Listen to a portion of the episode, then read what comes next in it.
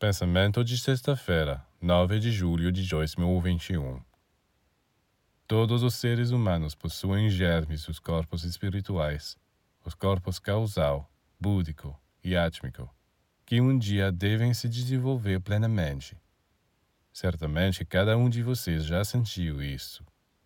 Você ouve música, ou vê um rosto, e sente uma emoção, o um impulso para trabalhar pelo bem do mundo inteiro é uma manifestação do corpo búdico que começa a vibrar em você. Ou você é atravessado por uma força espiritual para mover toda a Terra. É o corpo átmico que consegue abrir o seu caminho.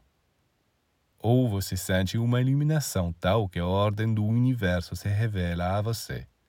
Você entende suas leis, seu funcionamento.